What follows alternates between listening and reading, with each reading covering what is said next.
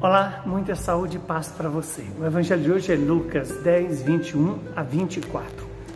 Naquele momento, Jesus exultou no Espírito Santo e disse: Eu te louvo, Pai, Senhor do céu e da terra, porque escondeste essas coisas aos sábios e aos inteligentes e as revelastes aos pequeninos.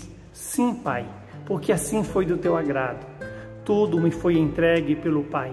Ninguém conhece quem é o Filho a não ser o Pai. E ninguém conhece quem é o Pai a não ser o Filho e aquele a quem o Filho o quiser revelar.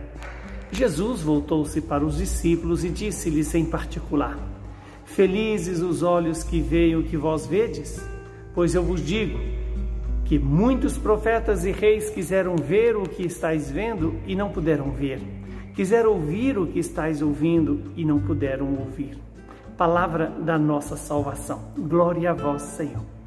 Louvado seja Deus por esta palavra, que ela produz em nós o que ela significa e gera em nós a vida eterna. Hoje nós estamos diante de uma palavra em que Jesus, exultando no Espírito Santo, é, agradece ao Pai. Por quê? Porque escondeu os mistérios da revelação, o mistério da salvação aos sábios e aos inteligentes deste mundo e as revelaste àqueles que são sábios e inteligentes segundo o Espírito Santo, que são exatamente os pequeninos. Os pequeninos são sábios segundo o Espírito, são sábios segundo a moção do próprio Deus.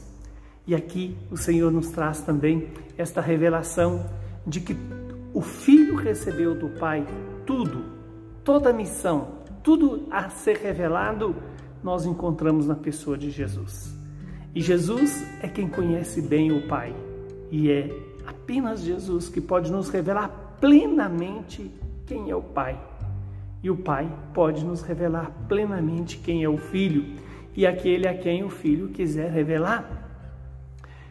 Outro ensinamento importante é o fato de que ali Jesus reconhece a, a felicidade dos discípulos de ver o que eles estão vendo, de ouvir o que eles estão ouvindo. E o que, que eles estão vendo e ouvindo? O Verbo encarnado, o Filho de Deus, que se fez homem para resgatar a humanidade inteira da mentira do pecado. Que hoje eu e você possamos nos alegrar pelo que estamos vendo, ouvindo e saboreando o próprio Deus, que nos vem pela Sua palavra, que nos vem na Eucaristia, que nos vem na pessoa dos irmãos e nos convida a todos a sermos pequeninos para podermos acolher os mistérios de Deus, que não se alcança pela razão apenas. Precisamos da razão? Claro que precisamos, mas não basta. Não basta a sabedoria humana para acolher os mistérios de Deus. É preciso o Espírito Santo.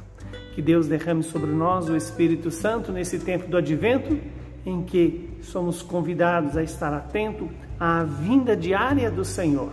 E uma das formas pelas quais o Senhor vem até nós é pela Sua palavra, pelos seus sacramentos, pela vida da igreja. Que o Deus Todo-Poderoso nos abençoe e nos santifique. Ele que é Pai, Filho e Espírito Santo. Muita saúde e paz para você.